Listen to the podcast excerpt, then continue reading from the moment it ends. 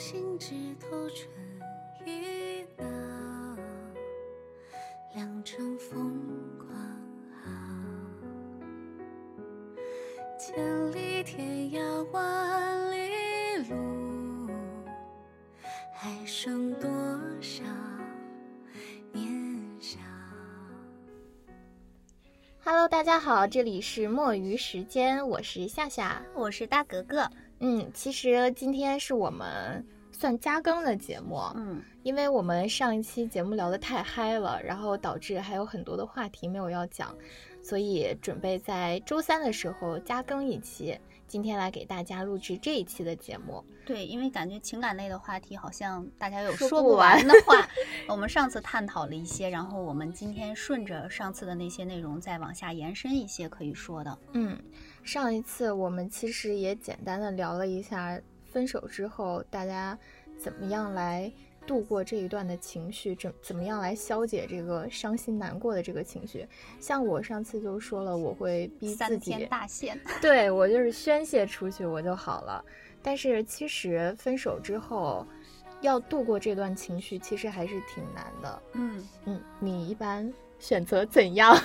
其实上次咱俩不是都说到吗？嗯其实我应该也是，就是呃自己难过归难过，但是还是尽量让他不要影响到自己的一个情绪。对但是其实我我还能想到的一个，包括之前夏夏我们也有说过的，其实旅游也是一个很好的放松方式。嗯，就是你从你现在比较熟悉的一个环境当中解脱出来，去一个陌生的环境、陌生的地方，去给自己疗养一段时间，放松一段时间。但是虽然现在可能就是出国比较费劲啊、嗯有的时候甚至你可能出省游玩啊什么这些都不相对来说没有那么便利了，但是我觉得。嗯，你哪怕就是自己在家，或者是在一个相对封闭一点儿的环境去，就是只跟自己相处，就是独处一下应该也挺好的。我觉得其实如果要出去没有办法旅游的话，也可以去酒店开个 房，选择一个漂亮的酒店疗养一下，做个 SPA，运动一下。我觉得换一个环境就嗯会舒服很多。对，比如说就是可能呃去朋友家会不会也好一嗯点？对有一个陪伴哈和。朋友住一嗯段时间，就是朋友在的时候，你可以向他倾诉，或者是跟他说一些什么。其实我觉得我们俩应该都算是就是比较倾诉型的这种了。嗯啊、有很多人他是不愿意跟别人讲自己的事儿的。我其实之前有一个朋友也是嗯这样的，就是我一个比较好的女性朋友，她是什么事情跟我分享的都会比较少。那我之前可能会觉得说，呀，那她是不是没把我当朋友啊？她是不是不想跟我说啊什么的？但是其实我我当时还有问过他，你是因为不想给别人造成困扰你才不说，还是说你本身就是这样的性格？他说他其实可能性格就是这样的，就是他跟他亲密关系的人也不会交流特别多。他说一件事情，呃，难过的也好，开心的也好，可能对他来说，比如说一开始是十分他，自己就能把它消化，只剩两三分这种，最后他又会觉得这两三分我是没有必要对别人说的。但我可能有的时候也会比较喜欢倾诉，或者比较冲动，那十分上头了的时候，我就必须马上说出去，或者马上分享一下，才能缓解我的一些情绪。可能有的人就是不喜欢把这些不开心的事情分享给身边亲近的人。嗯，开心的事儿也不分享。啊，那那不是的，我身边这个朋友，他是谈了一段很长时间的恋爱，嗯然后两个人已经是奔着结婚的方向去了，但是前一段时间就突然跟大家说分手了。他就是一个不太喜欢分享不开心的事给大家的人，所以当时我们也有问过他原因为什么，然后他就说不想说这件事儿了，反正已经过去了。那他不说，大家也都尊重他的选择，就是希望他对，只是希望他在这段时间不要有任何不好的事情发生。嗯难过归难过，但是千万不要有不好的事情发生，就选择一些极端的行为，这样我们是比较担心的，只是担心这一点，其他的就是男人还是会有下一个的。哎，其实你说到这个，让我想到了一个就是现象，或者说一种感觉，就是其实我身边已经有挺多这样的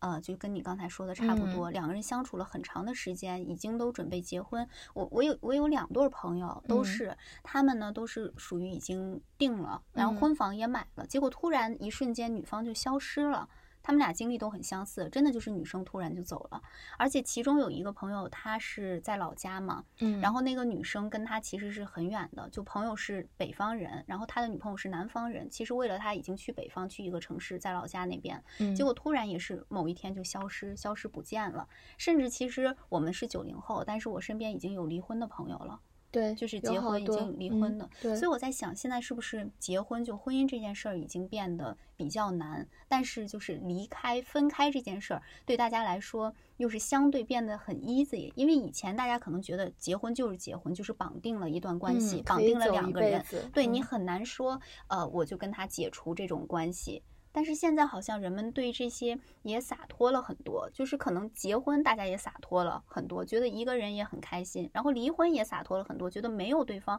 我也无所谓。是不是也跟冲动有关系啊？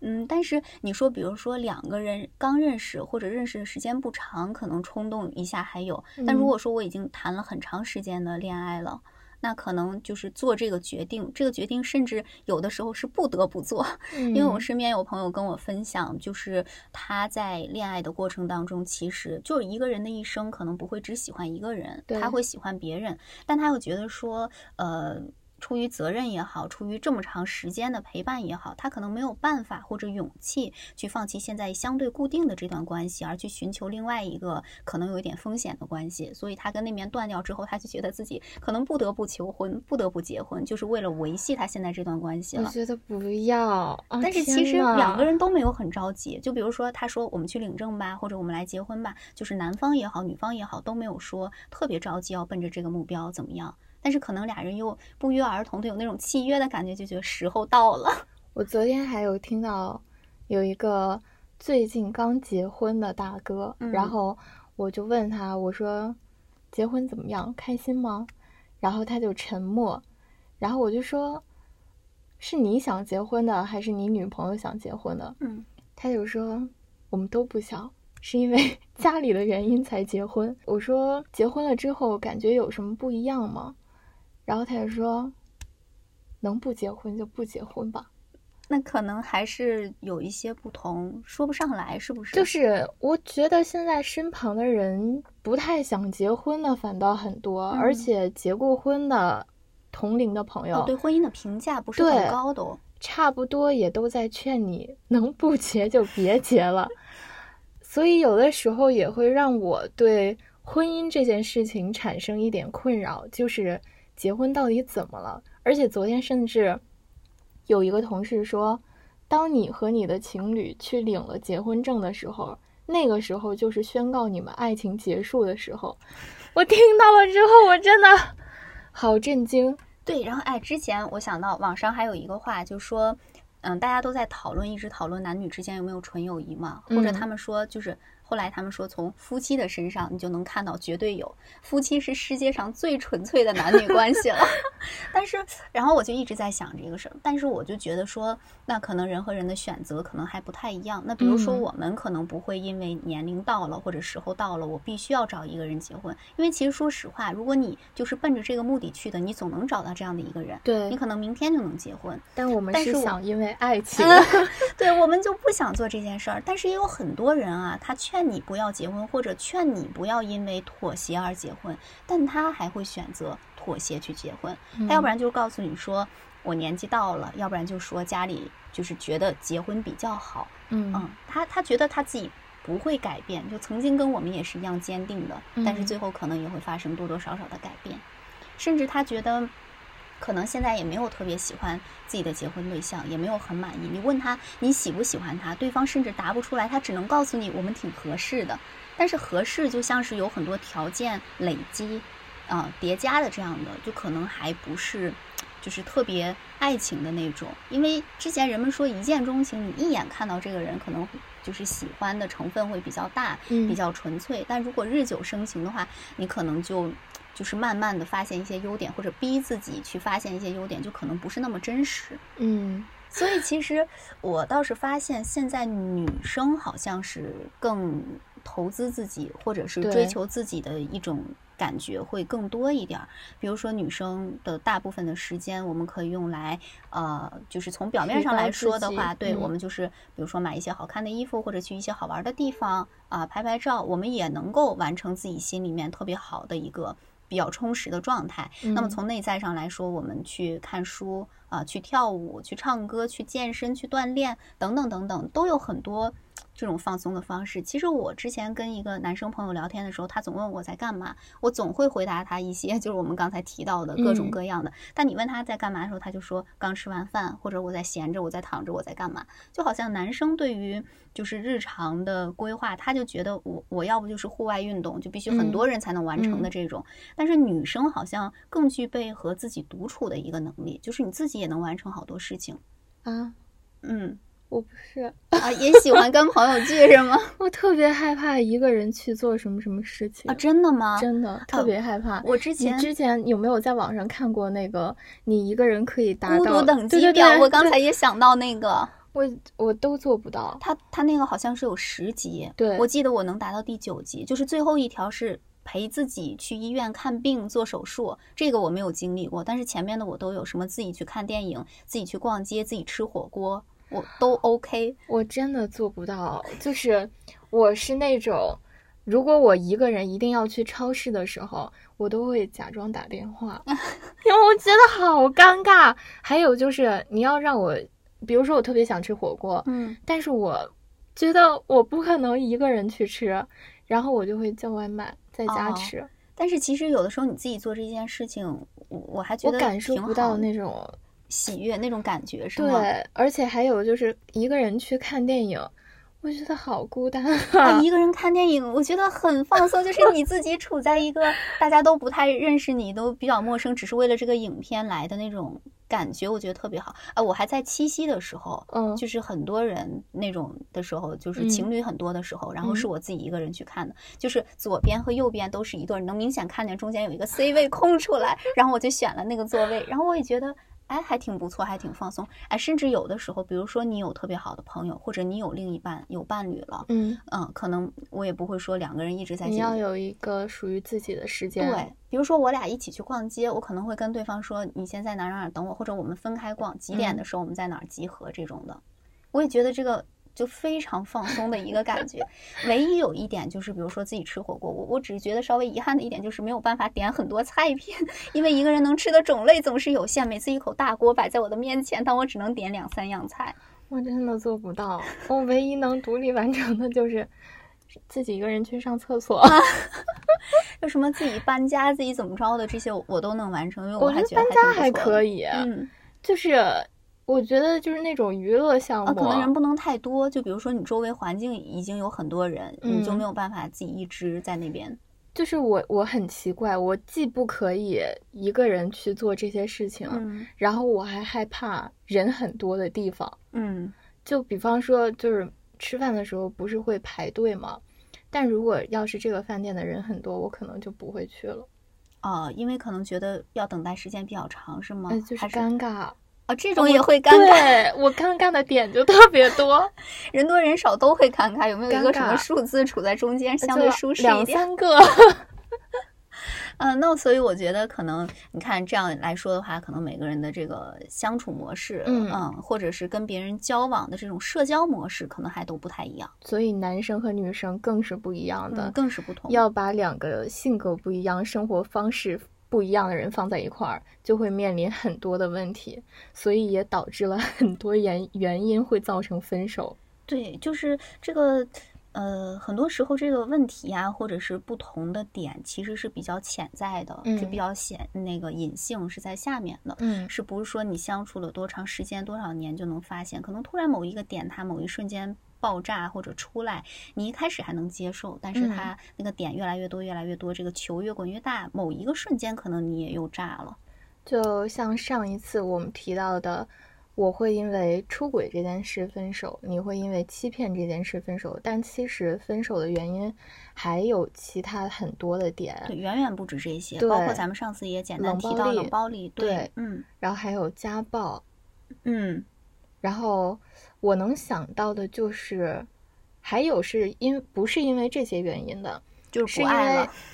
可能是不爱了吧？就比方说是日常的小争吵，嗯但是两个人日积月累的都没有解决掉这些问题，所以造成了这些怨恨累积，嗯造成了最后会因为一个某件小事导致大爆发，就造成了两个人分手。嗯，这个可能也算是沟通问题里面的一个，嗯就是日常，比如说自己心里有什么想法，可能没有及时输出，没有及时跟对方沟通去聊这个话题。但其实还有一个点，也是我们之前想到在这里，也想跟大家分享一下的，就是前段时间唐山的这个社会案件嘛，嗯关于这个呃比较暴力的这一方面的，包括其中它有一个点，就可能是含着性骚扰这种的，对。对，然后当时这件事情上了热搜之后呢，它有一个话题哈、就说只要你是一个女生，你是一个女性，在你成长的过程当中，一定会遇到过性骚扰。嗯那其实性骚扰这件事情，它的范围可能会可大可小，但嗯是我感觉哈，就是不管是语语言上还是行为上，只要让你感到不适，或者它超过了正常男女之间交流的这个界限、这个边界，其实它都可以被定义为性骚扰。其实嗯我能想到的，我经历过的还是挺多的。尤其当时我是上学的时候，跟我们班几个比较好的女生，我们就讨论这个问题。其实真的嗯每个人都遇到过，我们当时四个人一起讨论，每个人都有。而且我觉得我的这种就是，比如说碰到搭讪的，或者是呃身体上简单。接触啊什么的，还嗯算是比较轻的。他们真的有人遇到过那种特别变态、特别猥琐的事情，搭讪和性骚扰还是有区别的，哎，还是有区别。有的时候，有些人的搭讪只是被你拒绝了之后就不会继续了，这样嗯我是可以接受的。但是性骚扰这件事情真的是特别的过分。所以其实就像刚才我们判定，你怎么说一个人他只是单纯的跟你搭讪，或者嗯是他是性骚扰你，就是他有没有在语言上或者行为上做一些比较越界的事情，那我觉得这件事情就可以被判定。就是性骚扰并不是说他一定造成了很严重的后果，或者是给你带来了一种很暴力的感觉，他其实语言上的攻击也好，或者是就是简单的或者看似平常的这种肢体接触，我觉得其实都算。或者时不时的这个人他跟你也没什么关系，他走这儿来搭你的肩一下，碰你一下什么，这些其实都是算的。嗯，我觉得遇到这种行为还是要果断拒绝，然后并且警告他，你下次不要再这样做了。嗯，就是很多时候我们都只会说女生应该怎么怎么样，你自己嗯外出啊，或者你嗯自己在外面，你一定要小心，一定要保护好自己。但是其实我觉得这不是整个事件的根源，源头其实应该是让这些就是对你造成性骚扰的这些人，他们应嗯该约束自己的行为，或者管好自己的一个行为，而并不是说一定要给女性怎么样，因为你的能力是有限的，你怎么保护自己，你怎么其实它是一个。在一个有限的范围内的一件事儿，就之前国外有一个展，就是关于性骚扰，嗯啊，或者是一些性暴力的一个展览，就是展出了一些当时的物品或者是当天的照片。其实我们可以看到它的这些。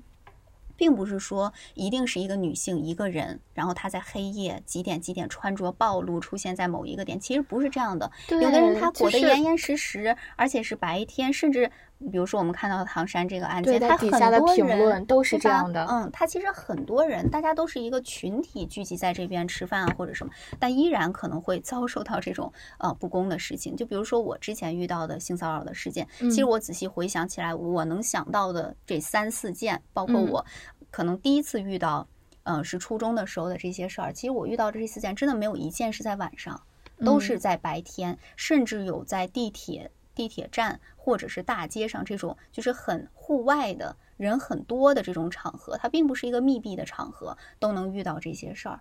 所以这些就是它是不分时间、不分地点、不分你这个人是怎么样，并不是说啊、你可能看上去很好看，或者你看上去比较好欺负，或者你看上去很和善，你才会遇到这些事儿。其实各种各样的女性都有可能会遇到这样的问题。会有人管你的穿着打扮吗？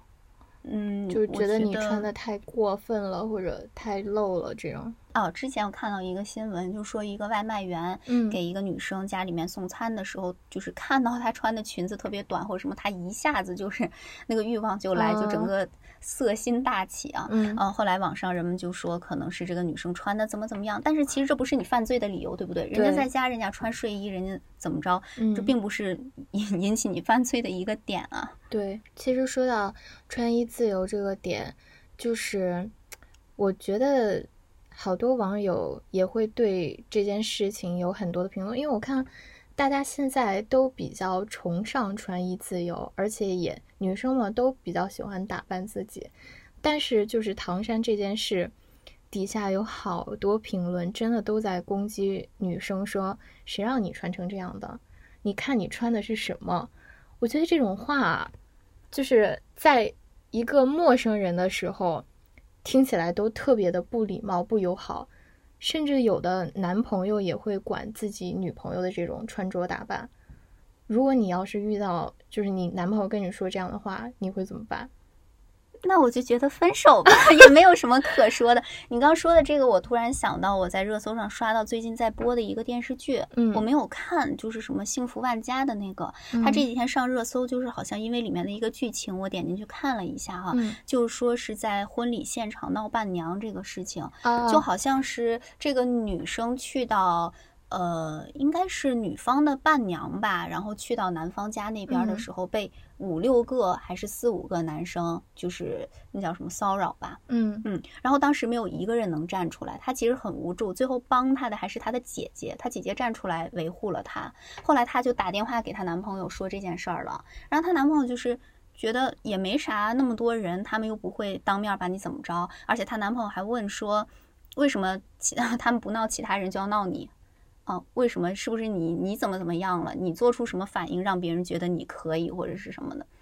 然后他就挂了电话就哭，然后那个男生也假装没有听到他的反馈，他的声音啊或者什么。我我记得好像是有这样的一个热搜在片段上，跟今天这个主题也很契合。对，我觉得这样的男生就会让你瞬间下头，嗯，很不舒服。就是大家好像一边在提倡穿衣自由，包括很多男生他也很希望看到好看的女生，对吧？对，大家可能都是就是爱美之心，人皆有之嘛。嗯，大家都很喜欢看到，但是一边他看他看到了之后呢，他会觉得很高兴，但一边他又会说，哎，你这样就是不太好，嗯，就是太暴露或者怎么样。包括其实刚才夏夏说到唐山这件事儿，还有一个点就是大家比较关注晚上，说为什么凌晨了你还出来？这么晚了，干嘛出来吃东西啊？可是有很多时候，这种骚扰也不止发生在晚上，白天也所以我们刚才就有嗯说嘛，其实跟这个时间、地点，包括你是谁都没有什么关系。所以大家的这种什么受害者有罪论，我觉得就是比较荒唐。嗯，我看到有网友说了一段话，嗯，他说：“自由是自己不顾别人眼光的底气，而并没有人把这些衣服锁起来，限制将它们穿到身上。实际上，穿件普通的 T 恤也可能会引来别人的品头论足。别人对衣着的评价是否会影响到自己，跟穿什么衣服无关，跟自己的内核是否坚定有关。”嗯。想到之前那个热依扎在机场穿的那个衣服，当时特别热这件事情，就大家讨论度很高。后来人们问他的想法，他当时好像还说了一句话，他说：“那我觉得可能是就有这样想法的人，可能是他们还没有进化好，就是 他他很坚定自己，然后也觉得这样是没有什么问题。其实，在我们看来也没有什么问题。就人们总是喜欢一边欣赏，然后又一边。”抵触，嗯，就是让我觉得这样两面派的感觉好像很奇怪。那其实我们就说，这样的就不是一个很友好的行为或者很友好的方式。那其实，在恋爱当中还有其他的一些不是很友好、不太好的方式啊，比如说就是呃，想要支配别人或者是控制。别人的思想啊，或者什么这样的事情，其实也不是很好。但是虽然我没有遇到过啊，因为上次其实说我感觉我遇到的人都还挺不 错的，但是不能否认，其实很多人都会遇到这样的问题。我会比较讨厌一直向你传递负面情绪的人。嗯，就如果我第一次认识这个男生，但是他就是会跟我抱怨这个抱怨那个，或者是路面上看到什么，新闻上看到什么，他就马上会有。反对的那个意思出现，然后一直在跟你抱怨这个人怎么怎么这样啊，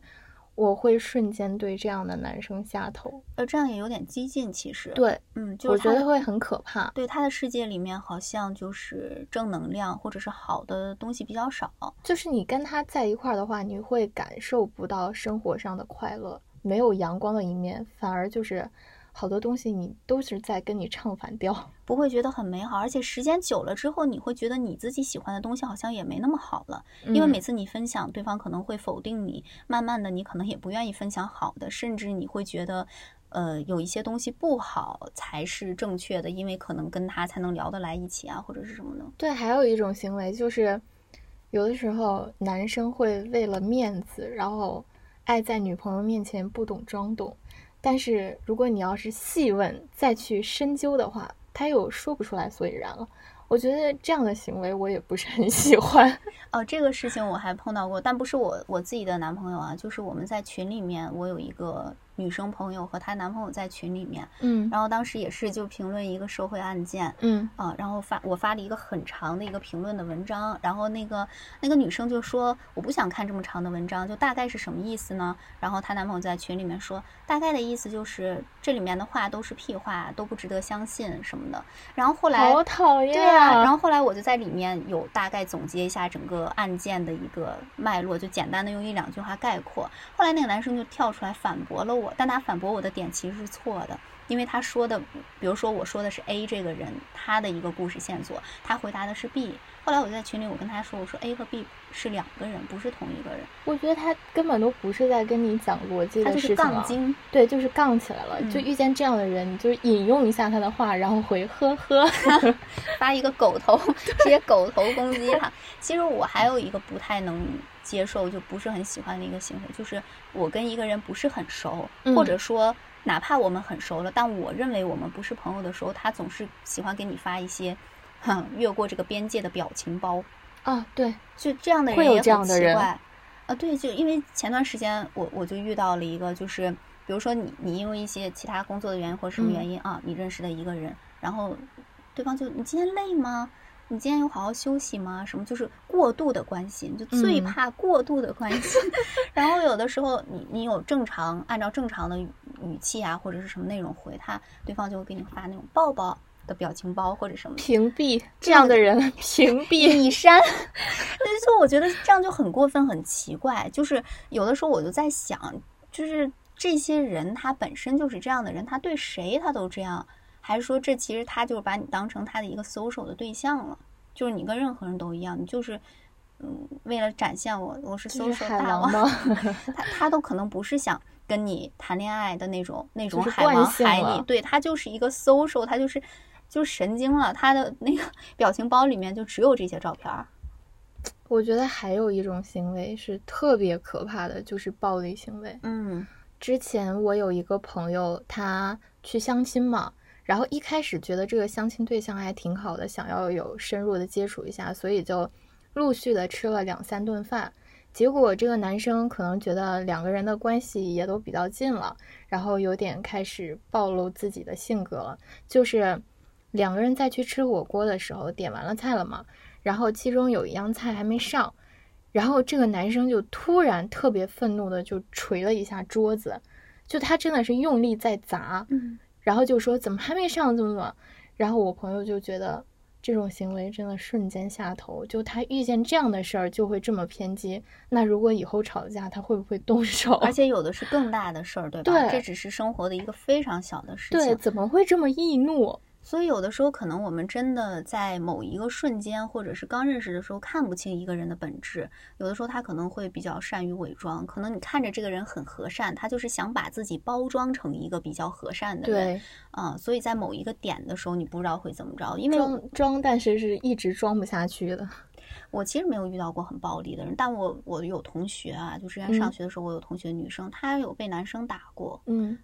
虽然因为没有经历过吧，我不能够去点评什么，或者说评价什么，但其实我一直都不能够理解，就是打人的人是怎么想的。就不光说是男生啊，就是比如说你经常发现有一些人有肢体冲突或者在打架，就是很暴力这种事情，其实我不不太能够理解。就包括有的时候吵架，我也是一件我不太能理解的事。我也很不喜欢吵架，因为我觉得这些事情除了你宣泄你自己当下的情绪之外，它解决不了任何的问题，不说它还会引起新的矛盾。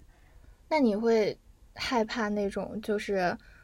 嗯，两个人吵架了之后，这个男生他想宣泄一下自己的情绪，然后他就会砸墙啊、扔东西、砸东西这种，你能接受吗？我我也不太能够，不太能理解这样。但是你要想砸，你就砸吧，我回屋里待着。但是其实我我我不太能理解啊啊！我没有遇到过这样的人，应该说我没有遇到过这种就是就是吵完架电电视。剧里经常演啊。但是就很，因为我自己没经历嘛，就像刚才说的，所以我很难就是设身处地，真的进入到这个情境当中，然后去想。但我不能理解。但但其实你觉得很可怕。是很可怕。但是你想，大家都在一个屋里面，或者是他一瞬间冷静不下来，或者说他要砸东西或者什么，那一下是很突然的，就是他下意识的一个行为，你也没有办法做准备，没有办法怎么样的。不会告诉你我要砸东西了。对，所以就很可怕。那我就觉得，那你就砸吧，我到屋里面待着去。可是这样的行为也会很下头。也会很下头。然后之后就是看能不能就是等双方都平静下来之后，看能不能再好好的交流一下。但我觉得就是有人有一些东西是改不了的，就是他下意识、他本能的，他面对事情就是会做出这样的反应。所以我觉得，如果你看到他有暴力的这一面，就趁早远离。可能就会在心里想，你这一次只是砸了一个水杯而已，那下一次是不是就是我？嗯，反正我就觉得，就那个表情包送给他，就一个人在那个阳台上举了个牌，快逃，就是先溜之大吉，先跑吧。嗯，我是没有遇到过这样，我我遇到的人，我先你看我们这两期节目录完，我就越觉得我遇到过的人都还不错，就很和挺善。不错的。我我们其实都没有很大的争吵，我们嗯顶多就是有一些小小的争执嘛，因为人总有观点意见相左的时候，不相同的时候会产生争执，但我们就是小小的争执，或者是嗯、就是争吵吧，没有说那种大的呀，甚至上升到暴力呀，或者是三天两头都好不了的呀，没有。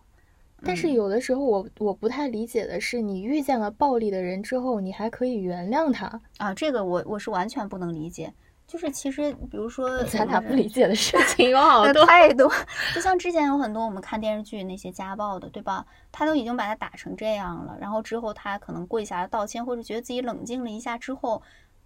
呃，对方就原谅他，觉得你就是一时冲动了。这件事情很难原谅，哎，你都不要说他是不是一时冲动，都不要说他有没有以后，就凭当下就这一次，你就可以把他就是报警抓起来对，，就彻底可以斩断这个人了。就不要再联系了。家暴只有第一次和无数次，不会相信他什么从头再来改过自新，不会的。比如说他这一次是个小小的犯罪，对吧？就我们嗯加一个引号，家暴也算是犯罪嘛。嗯你你就说他犯罪这一次，你怎么会相信这个人以后不会再犯罪？就不管他以后会不会，但他现在已经犯罪了，那他就要为他这一次的行为付出一些代价，或者得到应有的惩罚。嗯，嗯，但是可能很多人就觉得绑定了一段关系或者什么啊，巴拉巴拉就开始牵扯一些其他方面的理由啊、想法啊，就觉得那我没有们还有这么任何联系，所以我原谅你怎么样？其实我觉得都大可不必。对，所以我觉得女生在真正想要进入一段恋爱关系之前，还是要多接触一下这个人，然后要看一下这个人和你的三观合不合，是否有一些你不能接受的点和行为。如果真的有的话，就不要犹豫。然后也不要盲目的去进入一段恋爱关系，就是觉得我这段时间只想谈恋爱，我就去随便找个人谈恋爱，这是绝对不可以的。其实就像格格说的，这段时间不妨可以用来提高一下自己，在你变得更好的时候，你就会遇见一个更好的人。呃，这句话倒是真的，因为他其实以前啊，我们看到这些话，我我觉得像鸡汤，鸡汤对，但是后来我发现其实真的是这样的，并不是这样的，不是，我说 不是会遇见更好的人。我说并不是鸡汤，就是说这句话是真实的。嗯，嗯因为其实你在各个年龄段的时候，你都会遇到比较好的人。就像有的人他为什么着急结婚啊？我之前有个朋友跟我分享他的观点，是因为他觉得他不会遇到更好的人了。但是其实我当时就有跟他讲，我说那如果有一天你遇到了，你就会后悔。其实这样的，我们来换一个角度想啊、你觉得你自己现在在单身的阶段，对吧？嗯你觉得你没有遇到另一个人，但是你是不是只有一直保持单身了，你才有可能遇到更好的人你现在就找了一个差不多的，满分十分，你找了一个七八分的人啊，六七分、五六分的人，你就把自己托付了，就结婚了。等有一天你遇到八分的人，你已经没有这个资格，就是你手里面的这个号码牌已经被人收走了，你没有办法再跟人家配对儿了嘛。嗯，所以你不妨充实提升自己。这样的话，可能比如说你原来也是一个六七分的水平，你把嗯自己提高到了八九分，等你遇到一个八九分的人的时候，你就会觉得，哎，我们比较匹配。要不然的话，你自己的这个。也不是说价值吧，就是这个分数如果比较低，你可能碰到一个更好的人的时候，你自己心里面也会胆怯，会有点自卑，会害怕，会觉得大家不是很匹配嘛？嗯嗯，这样也很遗憾。嗯，其实就是在还没有进入恋爱关系的这些朋友们，嗯，这个时候还是单身，